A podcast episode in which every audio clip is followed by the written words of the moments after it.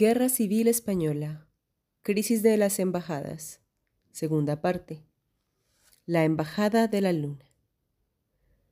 Madrid, 13 de noviembre de 2015.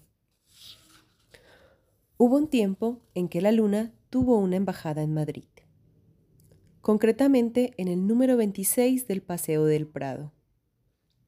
He venido a la capital a impartir una conferencia para la Sociedad de Estudios Clásicos esta mañana amanecí en Madrid. Visité el Museo del Prado por enésima vez. Y enésimo éxtasis intelectual y artístico al hacerlo. Salí y caminé por el paseo arbolado hacia Atocha, arrastrando mi pequeña maleta de ruedas.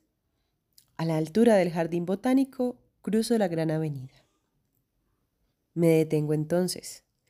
Estoy en el número 26 Miro hacia arriba. Ya no hay banderas. La legación diplomática hace mucho tiempo que se trasladó, pero hubo un día, una noche, en que la luna tuvo una embajada en este lugar. Madrid, 28 de marzo de 1939. Con la alegría de la luz del día, muchos de los que se habían refugiado durante años en la embajada salían, por fin, libres. Las tropas de Franco estaban tomando la ciudad. Allí se habían escondido Rafael Sánchez Mazas, Víctor de la Serna, José María Alfaro o hasta José Calvo Sotelo. Cae el sol en el horizonte. Al abrigo de la noche son otros los que entran ahora en la embajada del número 26 del Paseo del Prado arropados por las sombras de la clandestinidad recién renacida.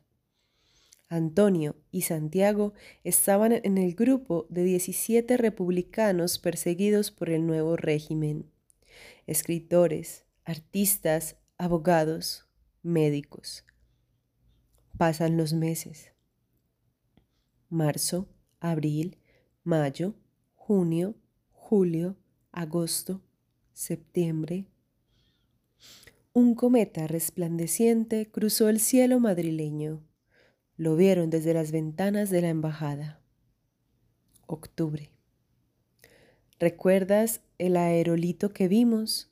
pregunta Santiago. Sí, responde Antonio.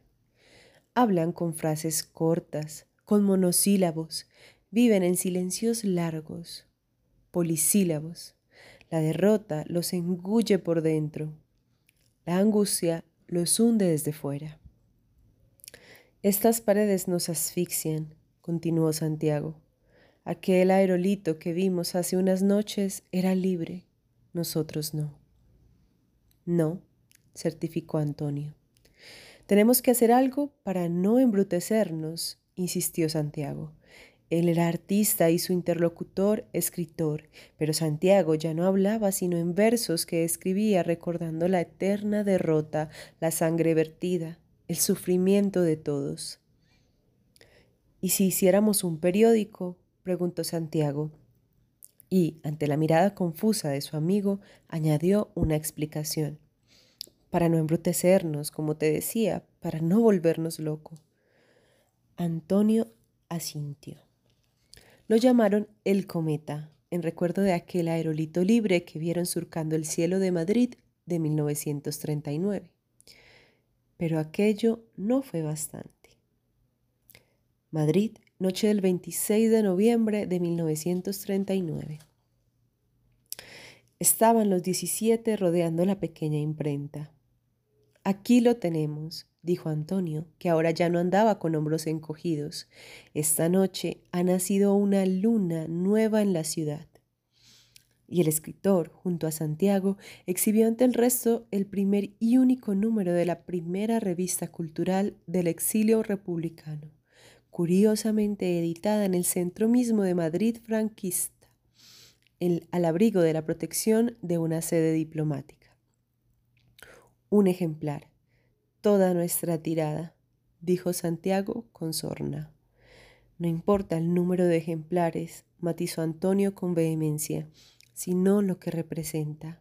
Seguimos aquí, con el, en el corazón de Madrid, escribiendo lo que creemos, pensando, libres entre estas cuatro paredes.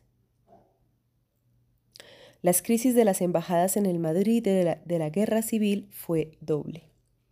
Primero se refugiaron en ellas los perseguidos por las milicias de retaguardia, anarquistas y otros grupos brutales, tal y como veíamos en el episodio sobre Wenceslao Fernández Flores. Pero acto seguido, tras la toma de Madrid por el ejército franquista, las tornas cambiaron y entonces fueron otros los perseguidos por la ira del nuevo régimen.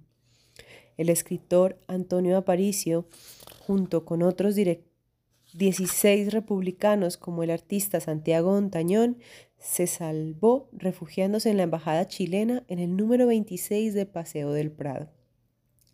Allí, por sugerencia de Ontañón, decidieron empezar a hacer primero un periódico y luego una revista cultural a la que llamaron Luna, para evitar trastornarse en medio de su largo encierro.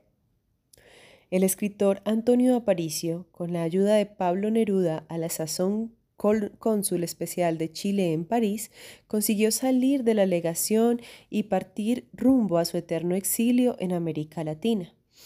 Miguel Hernández a punto estuvo de haberse salvado uniéndose al grupo de la embajada chilena, pero no se pudo reunir con ellos al final y fue detenido, encarcelado y finalmente murió enfermo en Alicante.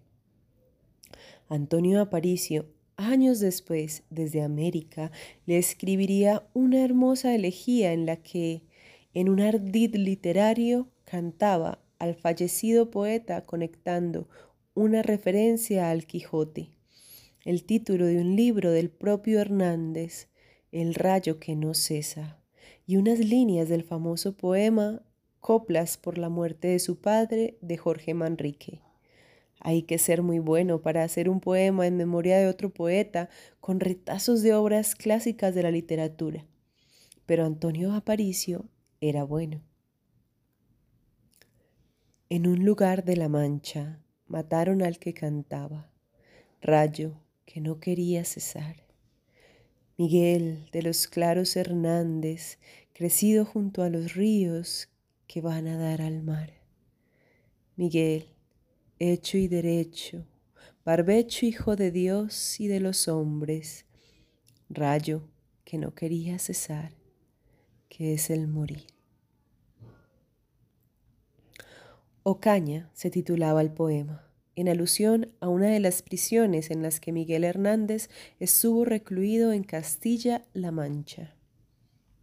El propio Antonio Aparicio murió en el año 2000 en América. La crisis de las embajadas en el Madrid de la guerra civil fue bidireccional, igual que bidireccional fue la crueldad de unos españoles con otros, más allá de motivaciones, religión o banderas. Algunos se, salvaron, como Wenceslao Fernández Flores o Antonio Aparicio, dos refugiados políticos que, huyendo de bandos distintos, huían en la misma locura mortal de la guerra. Madrid, 13 de noviembre de 2015. Sigo detenido frente al número 26 del Paseo del Prado. Aquí hubo una embajada. Aquí nació la revista Luna, pero ya no hay banderas de ningún país. Ahora hay un Burger King. Me asomo por el ventanal. Veo muchos adolescentes haciendo cola frente a las cajas. No creo que ninguno conozca esta historia.